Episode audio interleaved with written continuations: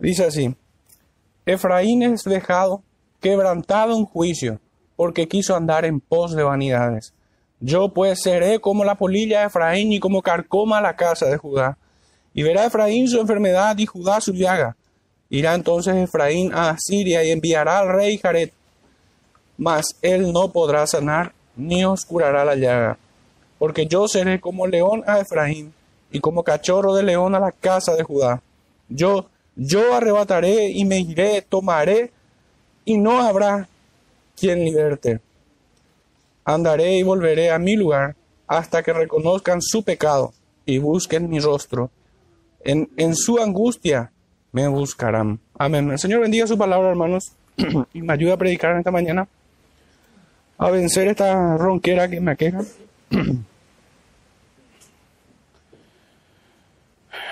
Bueno, el título de este sermón es Maldición sobre aquellos que no oyen su palabra. También un título equivalente sería Maldición sobre aquellos que desprecian su palabra. O bien pudiéramos ponerlo de esta manera, maldición sobre aquellos que no obedecen a su palabra. Esas tres opciones de alguna manera encierra toda la humanidad, pues hay quienes oyen, hay quienes la desprecian y hay quienes no la obedecen. De alguna manera, los fariseos de aquellos días, de alguna manera ellos oían la palabra, no la despreciaban, pero sin embargo no la obedecían. Y hay otros que definitivamente desprecian y no querían oír al profeta, que es el caso en el Antiguo Testamento. Pero en fin, hermanos, esas tres opciones de alguna manera pudiera presentarnos a nosotros en, este, en, este, en este estudio, siendo escudriñado por nuestros corazones. ¿Será que oímos y la despreciamos? ¿O será que oímos y no la obedecemos? Pero en fin, me gustaría presentarles a modo de, de dar contexto a estas terribles palabras del profeta Oseas con la cita que tenemos en Deuteronomio 28.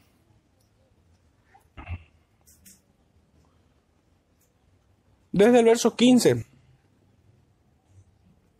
Dice, acá hay una serie de maldiciones y vamos a encontrar aquí la causa por la cual el profeta Oseas maldice al pueblo de Israel, en Oseas 5.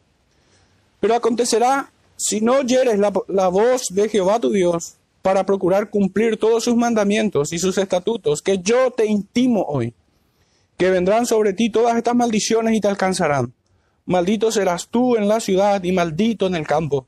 Maldita tu canasta y tu arteza de amasar. Maldito el fruto de tu vientre, el fruto de la tierra, la cría de tus vacas y los rebaños de tus ovejas. Maldito serás en tu entrar, maldito en tu salir. Jehová enviará contra ti la maldición, quebranto y asombro en todo cuanto pusieres manos e hicieres, hasta que seas destruido y perezcas pronto a causa de la maldad de tus obras por las cuales me habrás dejado. Jehová traerá sobre ti mortandad hasta que te consuma de la tierra a la cual entras para tomar posesión de ella. Jehová te herirá de tisis, de fiebre, de inflamación y de ardor, con sequía, con calamidad repentina y con añublo, y te perseguirán hasta que perezcas. Y los cielos que están sobre tu cabeza serán de bronce y la tierra que está debajo de ti de hierro. Dará Jehová por lluvia a tu tierra polvo y ceniza. De los cielos descenderán sobre ti hasta que perezca. Jehová te entregará derrotado delante de tus enemigos. Por un camino saldrás contra ellos y por siete caminos huirás delante de ellos. Y serás dejado, justamente lo del verbo que nosotros encontramos aquí. Y serás, perdón, se me perdió el punto. Y serás dejado por todos los reinos de la tierra, y tus cadáveres servirán de comida a toda la ave del cielo y fiera de la tierra, y no habrá quien las espante. Jehová te herirá con la úlcera de Egipto, con tumores, con sarna y con comezón de que no pueda ser curado. Jehová te herirá con locura, ceguera y turbación de espíritu, y palparás a mediodía como palpa el ciego en la oscuridad, y no serás prosperado en tus caminos, y no serás sino oprimido y robado todos los días, y no habrá quien te salve. La reafirmación de que no podrás escapar así como lo escuchamos en Oseas. Te desposarás con mujer y otro varón dormirá con ella. Edificarás casa y no habitarás en ella. Plantarás viña y no la disfrutarás. Tu buey será matado delante de tus ojos y tú no comerás de él. Tu asno será arrebatado delante de ti y no te será devuelto. Tus ovejas serán dadas a tus enemigos y no tendrás quien las rescate. Tus hijos y tus hijas serán entregados a otro pueblo y tus ojos lo verán. Justamente también el mismo verbo que encontramos en la cita de, de Oseas, de que ellos verán su enfermedad y su salva. Verso 33, el fruto de tu tierra y de todo tu trabajo comerá pueblo que no conociste, y no serás sino oprimido y quebrantado todos los días, y en lo que serás a causa de lo que verás con tus ojos. Te herirá Jehová con maligna pústula en las rodillas y en las piernas desde las plantas de tus pies hasta tu coronilla, sin que pueda ser curado. La misma amenaza que le da Oseas al profeta de que el rey Jared no podrá curarlo. Jehová te llevará a ti y al rey que hubieres puesto sobre ti, a nación que no conociste ni tú ni tus padres, y allá servirás a dioses ajenos, al palo y a la piedra, y serás motivo de horror, y servirás de refrán y de burla a todos los pueblos a los cuales te llevará Jehová. Sacarás mucha semilla del campo y recogerás poco, porque la langosta lo consumirá. Plantarás viña y labrarás, pero no beberás vino ni recogerás uvas, porque el gusano se las comerá. Tendrá olivos en todo tu territorio, mas no te ungirás con el aceite, porque tu aceituna se, se caerá. Hijos e hijas engendrarás y no serán para ti, porque irán a cautiverio. Hasta allí, hermanos. Fue un poco extenso, pero es difícil no leerlo hasta, hasta este punto, porque justamente abarca toda la maldición que cae sobre Israel. Esto ya le fue advertido a este pueblo y aún así no temieron a estas advertencias. Ellos no oyen por primera vez el terrible juicio o la indignación y la ira de Dios sobre aquellos que se apartan o desprecian su ley, sino que ellos conscientemente, y esto es importante poner en nuestras cabezas al momento de leer esto. Ellos estaban conscientes. Ellos no ignoraban. No pudieran arguir desconocimiento para excusarse. Aunque si bien la ignorancia tampoco exime de culpa. Pero de alguna manera atenúa, pero no es el caso. No es el caso de estos. Hoy vamos a tener tres puntos. El primero de ellos vamos a abordar en el verso 11 y 12 que dice así. Cuando obedecemos mandamientos de hombres. Esto está en relación al título del sermón. Maldiciones sobre aquellos que no oyen su palabra. ¿Cómo ocurre esto? Cuando obedecemos mandamientos de hombres. Lo presento de, muy, de una manera muy genérica, pero debe entenderse de que son mandamientos que contrarian al Señor. No son mandamientos que son legítimos y que se alinean a la voluntad del Padre, del Hijo y del Espíritu sino que más bien atenta contra la fe sincera y los propósitos divinos. Dice el texto, Efraín es dejado, quebrantado en juicio, porque quiso andar en pos de vanidades. Hermanos, la Reina Valera contemporánea traduce de esta manera. Por un lado tenemos el juicio que cae sobre ellos, será dejado y quebrantado. Pero esta parte es la acusación ¿El por qué? Porque quiso andar en pos de vanidades. ¿Y qué significa esta, este, esta palabra puntualmente, vanidades? ¿A qué se refiere el profeta? ¿De qué manera lo acusa? La Reina Valera contemporánea traduce de esta manera, porque prefirió seguir a los dioses falsos. La Biblia de las Américas traduce de esta manera, porque insistía en seguir mandamientos de hombres. Y digamos que en estas dos traducciones se dividen todas las demás. Algunos traducen de esta manera acusando a los ídolos y otros lo traducen vanidades como mandamientos de hombres. Pero hermanos, en el original hebreo, esta palabra vanidades, en este verso puntualmente, significa orden o mandamiento que proviene de una autoridad constituida. Definitivamente se refiere a mandamientos de hombres, pero que no está contrariado con las traducciones que acusan de idolatría, porque ciertamente ese es el pecado de Israel al separarse de Judá. Ellos establecieron una nueva orden sacerdotal, un nuevo templo, ídolos a los cuales adoraban. que nosotros ya hemos visto esto a lo largo del profeta Amós también, pero el profeta Oseas ya los acusó de esto también aquí. Entonces, de alguna manera, yo encuentro esta armonía en ambas traducciones, de que son mandamientos de hombres, pero estos mandamientos eran hacia la idolatría. Este es el sentido que yo entiendo en el texto. Algunos favorecen el sentido de este pecado como si los israelitas siguen con agrado leyes impías y al mismo tiempo expresan un desprecio con sorna, burla sería esto, a la ley de Dios. El contexto histórico nos muestra que las autoridades civiles establecieron espuriamente, falsamente, autoridades religiosas y ambos, tanto el civil como religioso,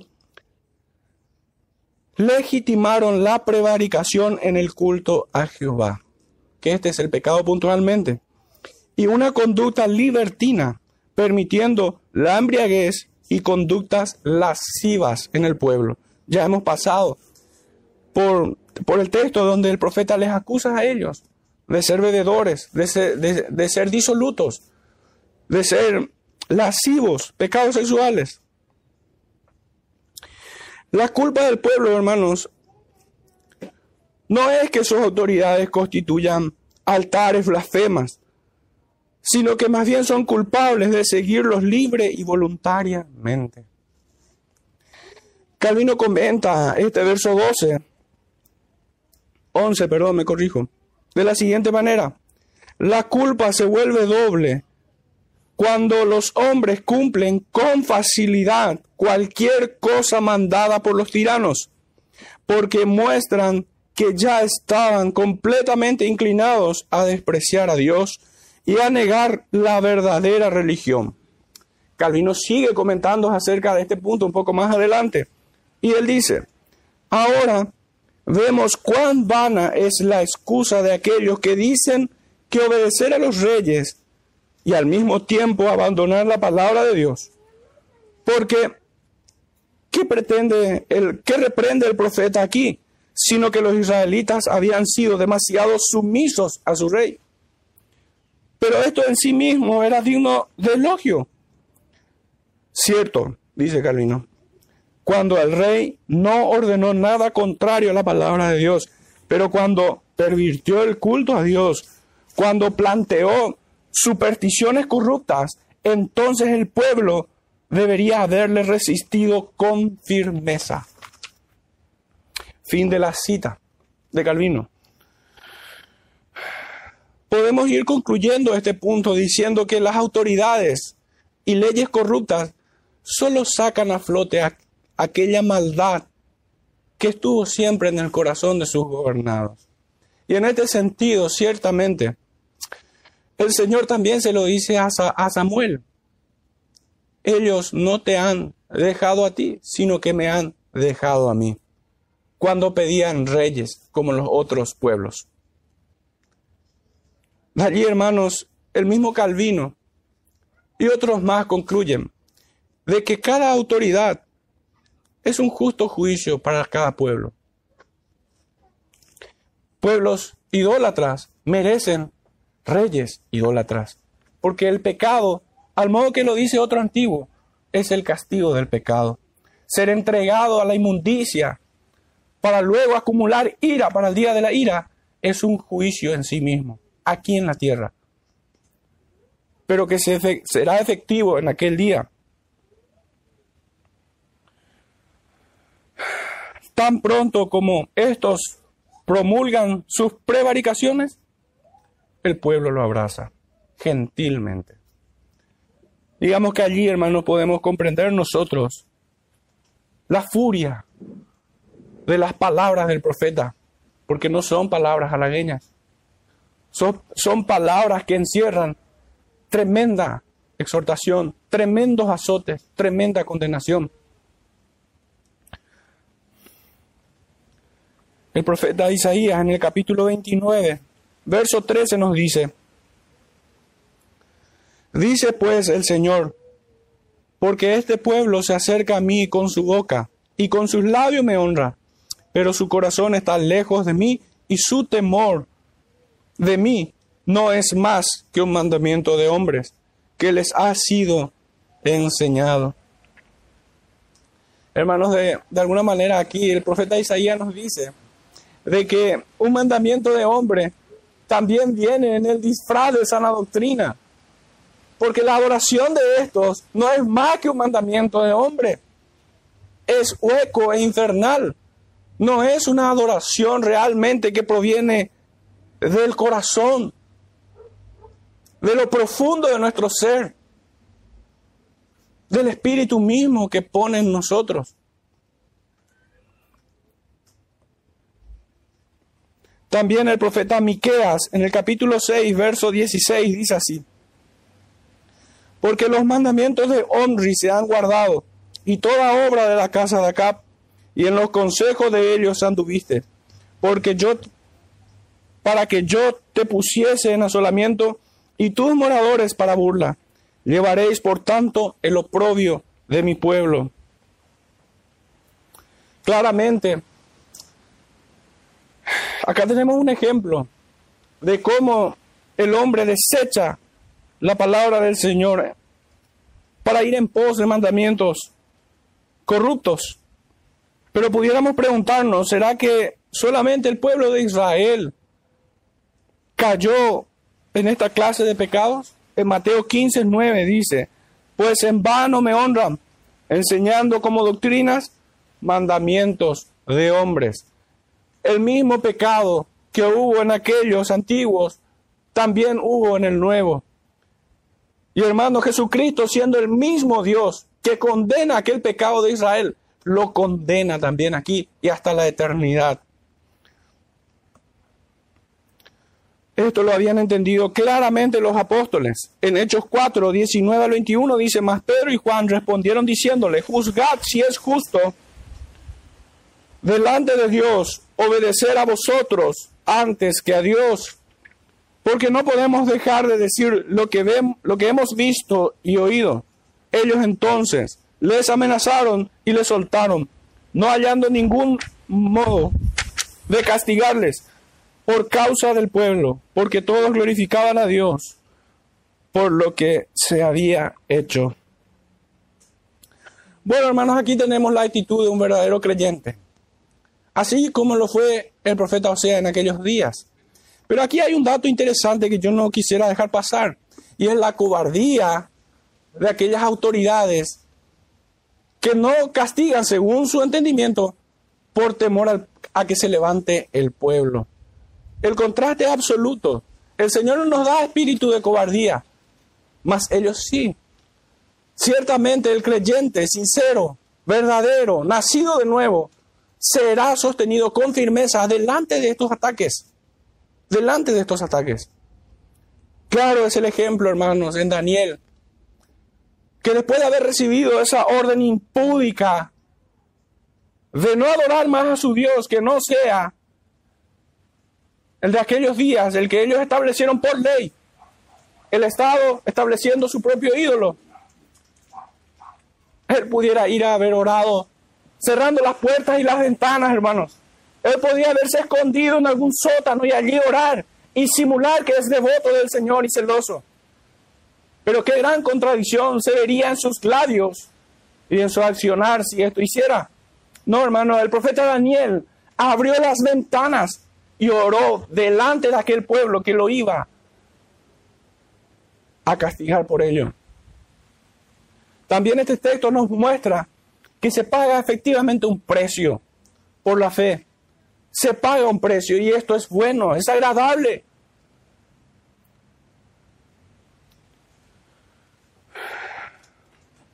Es en estos términos que el apóstol Pablo dice, el vivir es Cristo y el morir es ganancia.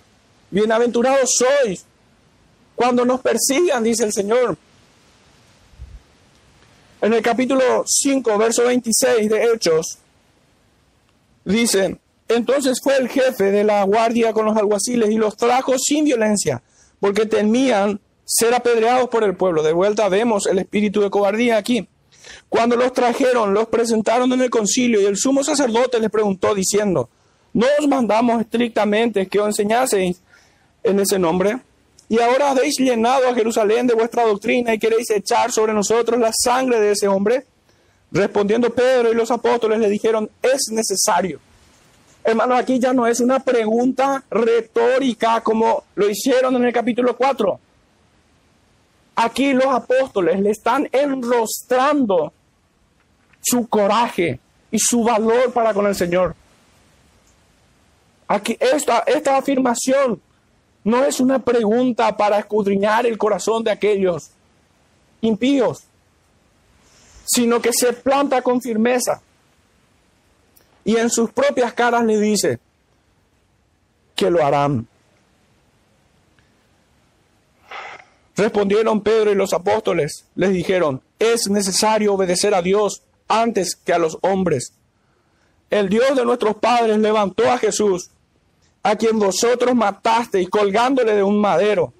A este Dios ha exaltado. Hermanos, las autoridades deben entender esto, que es Cristo el que es exaltado, el verdadero soberano sobre toda la creación. Y ningún gusano puede venir a obligarnos a obedecer leyes que contrarian a nuestro soberano.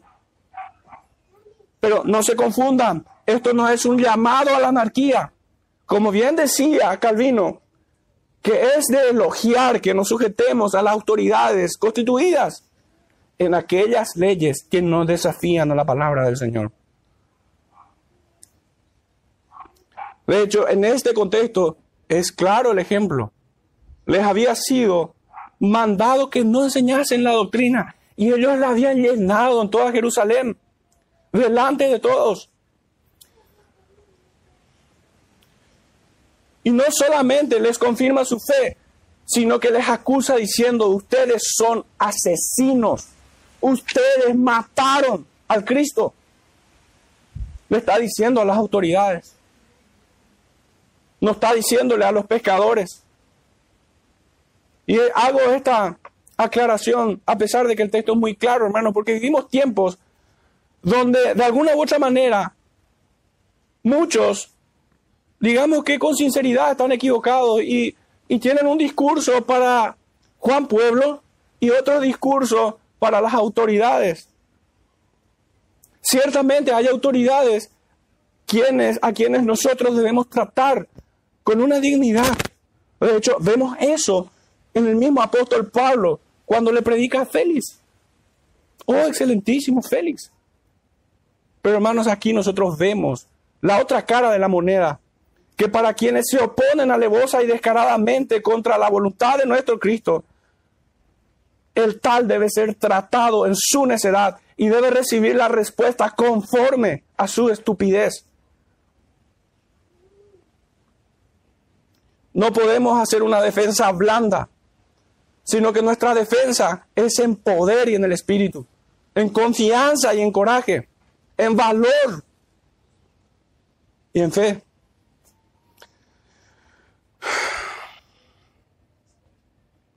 Que nadie, hermano, les amedrente con huecas sutilezas.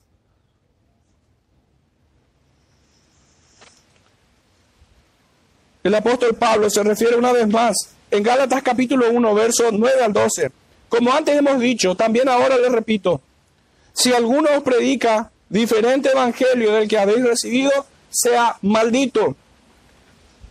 Chao el ecumenismo, hermano. Chao.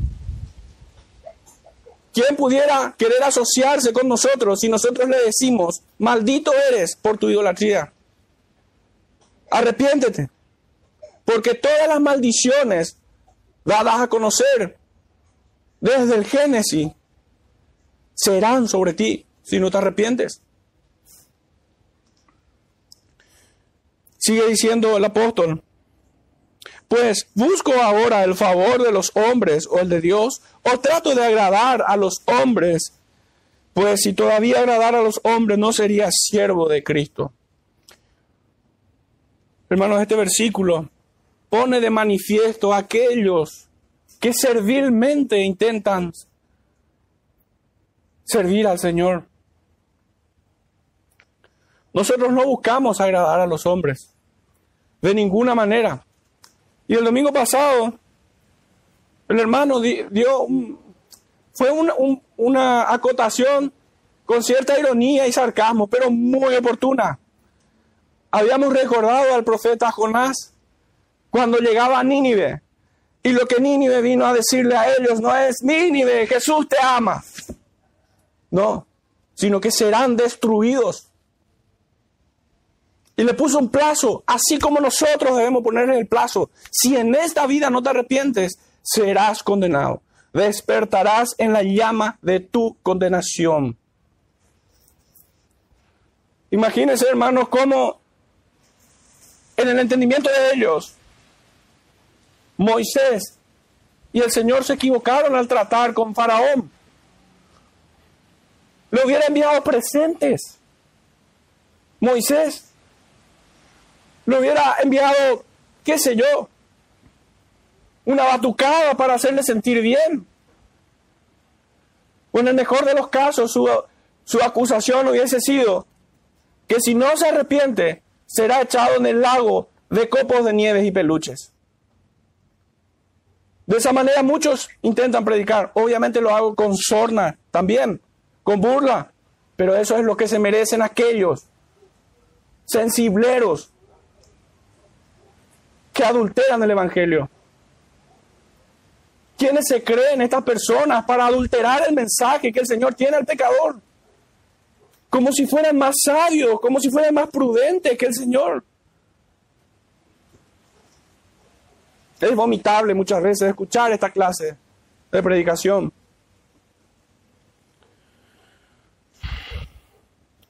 En 2 de Timoteo, capítulo 3, verso 12, dice así, y también todos los que quieran vivir piadosamente en Cristo Jesús padecerán persecución, y todos debiéramos decir amén a esto. En Tito capítulo 1, verso 14, dice, no atendiendo a fábulas judaicas ni a mandamientos de hombres que se apartan de la verdad Hermanos, muchos intentan torcer las escrituras utilizando una perfección divina que es el amor para usarla como predicación, como evangelio, como para atrapar cual araña atrapa a una mosca en su telaraña, en su engaño. Y claramente el testimonio de las escrituras es contrario a esto. Pues las escrituras no solamente deben ser el contenido de nuestra predicación, también es nuestro método. Y si nosotros vemos que así predicaban los profetas, como oímos en este momento al profeta Oseas, así le oímos a los apóstoles, así le oímos a Juan el Bautista y a nuestro Señor Jesucristo. ¿Qué les dice Esteban en el capítulo 7? Oh, tiernos de corazón. No, duros de servir. ¿Hasta cuándo van a resistir al Espíritu? ¿A cuál de los profetas no han dado muerte?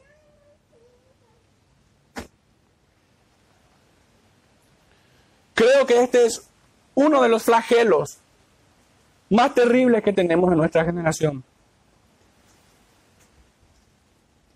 Hermanos, esto es un es una grave ofensa a Cristo. Por ello, Él se presenta como el mayor infortunio, la mayor desgracia que estos pudieran tener. Pues dice la Escritura, yo pues seré como polilla y como carcoma. De esa manera se presenta a su pueblo. Y para poder entender la metáfora, esta imagen tan terrible, en Job capítulo 13, verso 28 dice así, y mi cuerpo se va gastando como de carcoma, como vestido que roe la polilla. La imagen, hermanos, es que estos, tanto la, la polilla como la carcoma, le van consumiendo de adentro. Y fíjense que este juicio es aún más terrible que el de Sodoma, hermano, porque aquellos, aquellos hombres, todos fueron fulminados en un momento. Pero en cambio estos son carcomidos lentamente. Lo que hace que el juicio sea aún más terrible en cuanto a sufrimientos. Y esto es nada más un anticipo de lo que iban a recibir. El libro de Proverbios, en el capítulo 12, nos amplía esta imagen. En el verso 4, dice, la mujer virtuosa es corona de su marido, más la mala como carcoma en sus huesos. Por último, también el profeta Isaías se refiere a esta imagen. En el capítulo 50, versículo 9, dice así el profeta, He aquí que Jehová el Señor me ayudará. ¿Quién hay que me condene? He aquí que todos ellos se envejecerán como ropa de vestir, serán comidos por la polilla.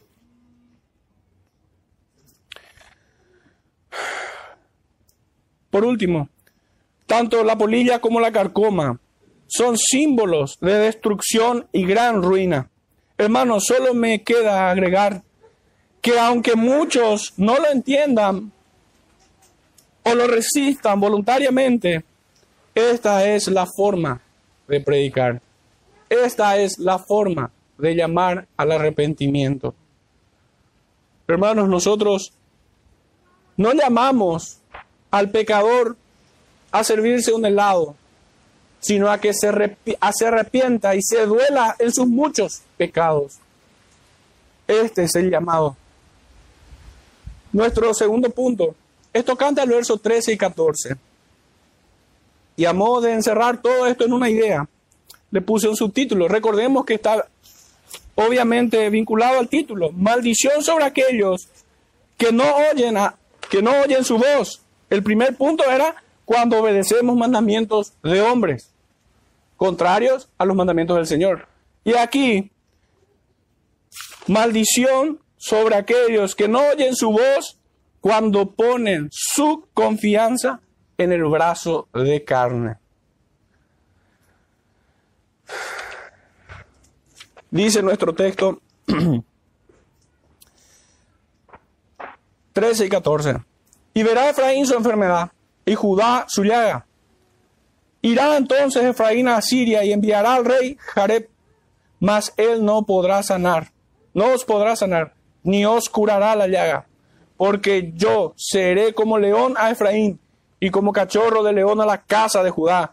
Yo, yo arrebataré y me iré, tomaré y no habrá quien liberte.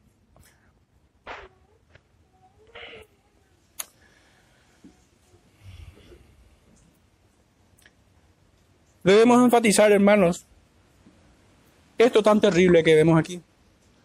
Porque sin darnos cuenta se repite muchísimo en la humanidad, incluso dentro de las congregaciones. Y es que ellos ven su enfermedad y su podrida llaga. Y buscan el brazo de carne. No buscan al Señor. No aceptan que el castigo o el juicio es del Señor. A pesar de que el profeta Amós dice, ¿habrá algún mal que el Señor no haya enviado? A pesar de esto. Porque es una manera muy astuta de evadir el arrepentimiento si sacamos del análisis que Dios es el que envía tal condenación tal azote. Para su propósito es oportuno. Otras versiones traducen este verbo de manera pretérita, o sea que en el pasado no es que ellos verán, sino que ellos vieron. Como si el profeta no estuviera contando esta historia ya como pasada. Pero aquí hay un grupo de versiones que traducen como algo próximo y otros como algo que ya ocurrió. En fin, no afecta en cuanto al sentido o el significado del texto para nosotros hoy. Porque si fuera como un evento próximo, ciertamente se cumplió.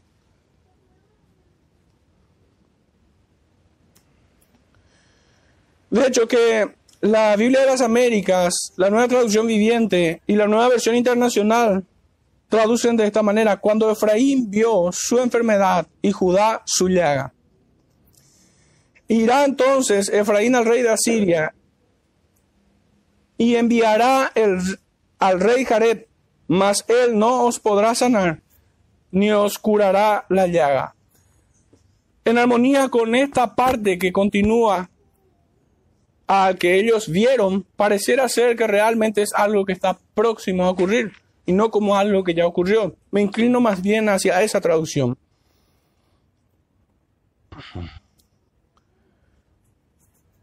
El profeta con, con aguda ironía les enrostra su enorme estupidez de buscar ayuda en aquellos que fueron escogidos como instrumentos para ser azotados. Este es como, esto es como si pudiéramos suplicar al fuego que nos refresque.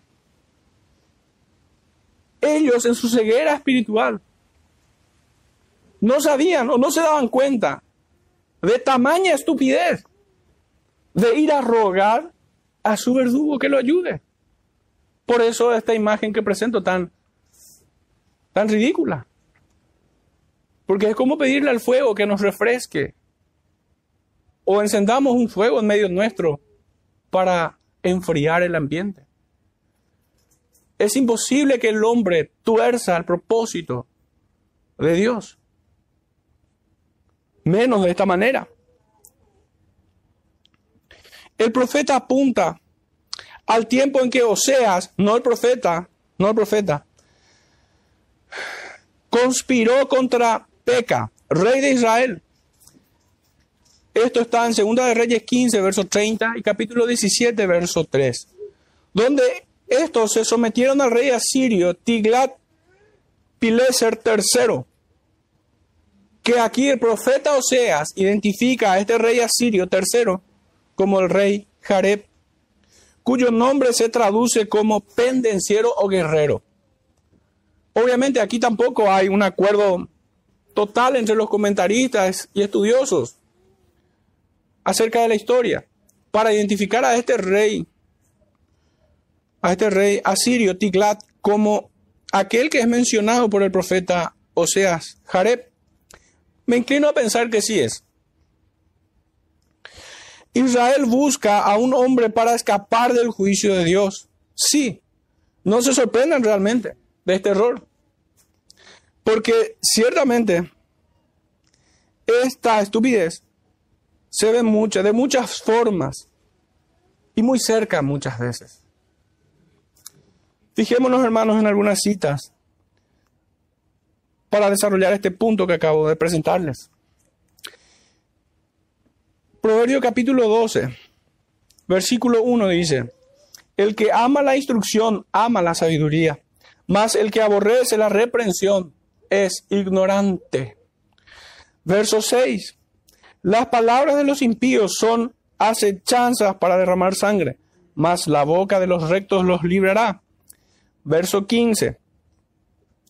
El camino del necio es derecho en su, en su opinión, mas el que obedece el consejo es sabio. Verso 26. El justo sirve de guía a su prójimo, mas el camino de los impíos les hace errar. ¿Y por qué estoy trayendo estos versículos? Porque no pocas veces me ha tocado comprobar que muchos, en mi largo peregrinaje ya en la fe, que ya va doblando el tiempo en el cual yo viví en ignorancia, en incredulidad, que muchos creyentes, hermanos, buscan consejo en hombres impíos, buscan consejo en, en hombres sabios de este mundo no buscando consejo entre sus hermanos en el Señor. Y esta es una forma de pecar en el mismo sentido que aquel Israel, buscando el consejo o la ayuda de un rey asirio. ¿Cómo pudieran? Ellos tenían altar al Señor y buscan ayuda en un hombre pagano, en un hombre natural que no entiende las cosas que son del Espíritu. Siempre será sana la desconfianza sobre aquellas cosas que escuchamos de hombres incrédulos. Siempre será sano. Siempre será sano. Pero ¿qué tenemos en nuestro tiempo? Tenemos, en este tiempo tenemos a iglesias enteras que toman como dogma, como artículo de fe, lo que dictan hombres impíos. Y quienes dudamos sanamente, no por ser ellos, sino porque sabemos que eso, el origen de su conocimiento no proviene del Señor. Y nos oponemos y ponemos desconfianza acerca de sus postulados. Nos tratan de conspiracionistas, de conspiradores, Hermano, la verdadera conspiración es que el león cuidará a la oveja. Esa es la verdadera conspiración. Como si el lobo cuidará del corderito. Eso es conspiración. Se invierten. Como aquel principio que vemos en las escrituras. Que el músculo que justamente hace diferencia, el músculo espiritual que hace diferencia entre lo santo y lo profano, está atrofiado. Al punto que llaman a lo bueno malo y a lo bueno llaman malo.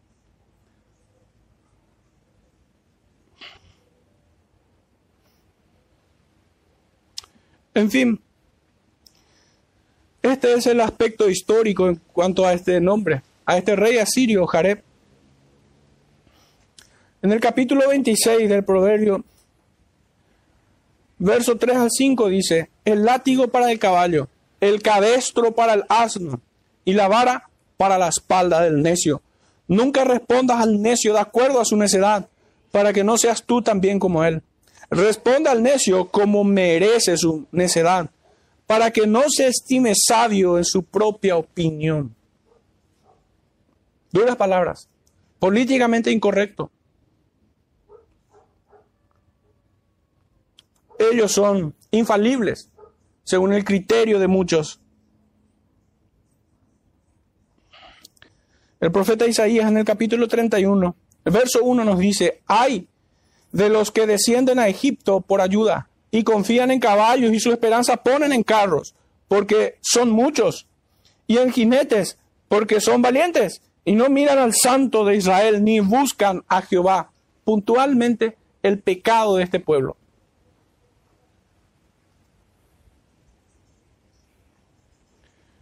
El profeta Jeremías, capítulo 17, versículo 5 dice, Así ha dicho Jehová, maldito el varón que confía en el hombre y pone carne por su brazo y su corazón se aparta de Jehová. Finalmente, Salmos capítulo 118, verso 9 dice así, mejor es confiar en Jehová que confiar en príncipes. Qué oportuno. El juicio, aunque se materializaría por medio de naciones paganas, dice el Señor, yo seré como león, yo, yo arrebataré y me iré, tomaré y no habrá quien liberte. No hay escape. No hay forma de huir de este juicio del Señor. Y aquellos tontos quienes no entienden que es el juicio de Dios, el Señor dice, yo, yo. Él es quien hiere y quien mata. Esta metáfora nos muestra la fiereza de la ira de Dios que caerá sobre ellos y no habrá nada ni nadie que pudiera ayudarlos a escapar El profeta Jonás, de una manera poética, nos dice, en el capítulo 2, verso 8, los que siguen vanidades ilusorias, su misericordia abandonan. Su pecado más insolente es despreciar al Espíritu de gracia, es despreciar el favor de Dios, es no poner su confianza en ellos. Estos son hombres cortos de vistas y escasos de entendimiento. Es como aquel que atribuye el castigo a la casualidad.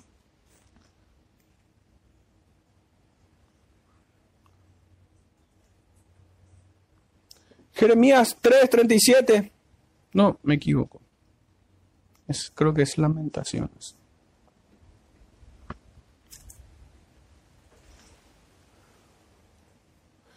Dice en Lamentaciones 3:37, ¿quién será aquel que diga que sucedió algo que el Señor no mandó? La misma enseñanza de Amós 3.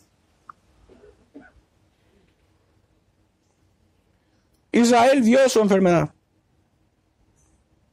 y se endureció como faraón. Pues así como faraón acudió a sus hechiceros, el pueblo acudió a hombres paganos y tiranos. Israel acudió a un rey pagano. Así también después de pecar contra Cristo, Judas acudió al Sanedrín. No acudió al Señor. Hermanos, cualquier bestia reconoce quien lo azota y obedece a su amo. Pero Israel ni con muchos azotes entiende. Hasta aquí nuestro segundo punto. El tercero y final esto canta al verso 15. Dice así nuestro texto. Andaré y volveré a mi lugar hasta que reconozcan su pecado y busquen mi rostro. En su angustia me buscarán. Con la intención de encerrar este esta pequeña porción y parte final de nuestro sermón, a modo de subtítulo es, recordando el título de este sermón, maldición sobre aquellos que no oyen su voz, para quienes permanecen en su impenitencia. Nuestro último punto y final. El Señor marca una distancia inalcanzable para el hombre. Pues dice él que él se alejará, volverá a su lugar y pone una, una condición que no se puede torcer, que no se puede pagar a medias, que no se puede atenuar hasta que reconozcan su pecado y busquen mi rostro, dice. Esto significa ciertamente confesión de pecado por el dolor del pecado que produce en los hombres regenerados, pero también una plena conversión, así como leíamos en nuestro salmo en esta mañana, que el salmista arrepentido cuando volvió de sus malos pasos y encaminó sus pies a sus mandamientos, dice que no tardó envolverse al Señor. Fijémonos de vuelta, Salmo 119,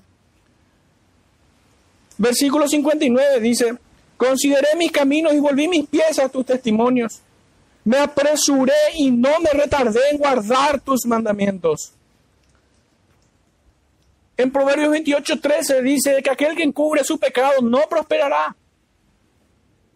Pero aquel que los confiesa y se aparta Conversión significa esto. Y se aparta, alcanzará misericordia. Y siempre este texto de Proverbios 28:13 es casi como estuviera escuchando también al mismo tiempo, porque la paga del pecado es muerte, mas la dádiva de Dios que es en Cristo Jesús, vida eterna. La enseñanza no puede ser o no puede quedarse en esa orilla de llamar al arrepentimiento. Nada más. Debemos confirmar a aquellos pecadores que vienen al arrepentimiento, cuando se ven en ellos frutos dignos, cuando vemos en ellos que aman su ley y la obedecen, porque fueron dados, fueron dados parte entre los santificados, fueron incluidos en este grupo. Una confesión, hermanos, no siempre es fruto de un arrepentimiento. De hecho, muchos tendrían que arrepentirse de sus confesiones, porque lo hicieron sin dolor por el pecado, y esto es burlar al Señor. Esto es tentar a su ira.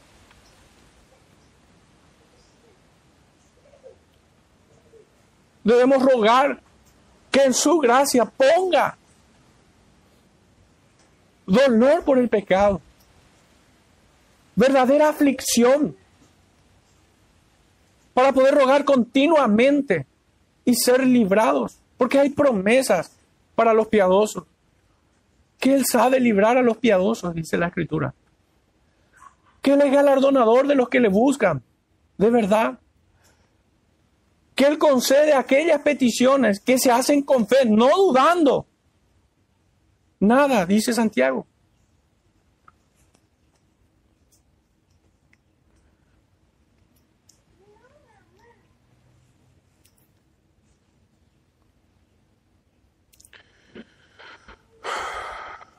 Dice en el capítulo 5 de Lamentaciones, Jeremías, ¿por qué te olvidas completamente de nosotros y nos abandonas tan largo tiempo? Vuélvenos, oh Jehová, a ti nos volveremos. Renueva nuestros días como al principio, porque nos has desechado. Te has airado contra nosotros en gran manera. Se dan cuenta, hermanos, como el profeta no solo entiende, sino que reconoce que el juicio proviene de Dios. Y que el mayor juicio es que Él se haya apartado de ellos. ¿Cómo pudiera estar cómoda una iglesia donde el Espíritu de santidad, el Espíritu Santo, se apartó de ellos? No alcanza la predicación, la doctrina. No alcanza si no viene en el poder del Espíritu. No alcanza. Cuando el Señor se determina a destruir a alguien o a un pueblo incluso, toda la raza humana también, si quisiéramos, simplemente lo hace, como lo hizo con Sodoma y Gomorra. Pero cuando hace llegar su amenaza de juicio, ciertamente extiende su mano para que vengan en arrepentimiento, así como ocurrió con Nínive. Debemos cobrar valor en, esto. De imitar las palabras del profeta. De imitar la devoción del profeta. Porque Él lo hace en el poder del Santo Espíritu de Dios. Y son presentadas delante del Padre en el nombre de Cristo.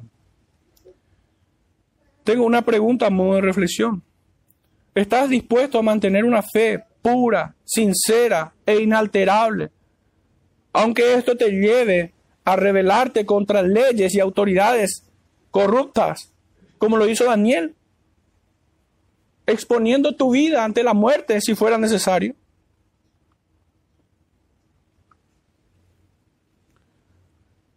Piénsenlo bien, hermano. Miren que el contexto ciertamente no, no le falta muchos elementos para que esto realmente ocurra.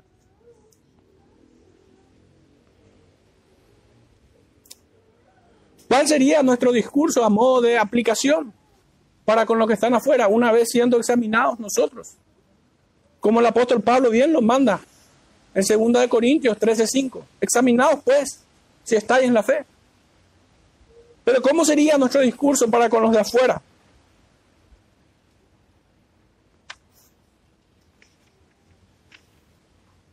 ¿Predicaremos como Jonás, como Sofonías, como Oseas, como Amós, como Pedro, como Pablo, como nuestro Señor Jesucristo y aún como el mismo Juan, Juan Bautista.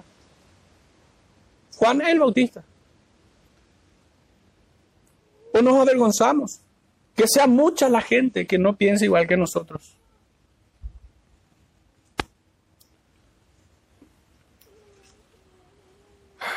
Hermanos, el Señor no pone en nosotros un espíritu de cobardía. Y esto se notará. Esto será evidente. Al momento en que nosotros enfrentemos autoridades corruptas y en momentos cuando nosotros tengamos que predicar el Evangelio. Que el Señor nos bendiga en este tiempo y aplique en verdad, en fe, su palabra al corazón de cada uno de nosotros, supliendo toda deficiencia en mi predicación. Oremos, hermanos, para dar gracias una vez más al Señor. Padre amado, te rogamos en esta mañana una vez más de tu gracia y favor para con nosotros. Señor, no nos dejes en nuestra miseria espiritual, Señor, sino conviértenos todos los días, Padre. Fortalece, Señor, nuestro espíritu contra todo aquello que se opone contra ti. Llévanos, Señor, por aquellas sendas antiguas en las cuales peregrinaron tus siervos. No permita, Señor, que ninguno de nosotros se pierda. Te rogamos esto en el nombre de nuestro amado Salvador Jesucristo. Amén.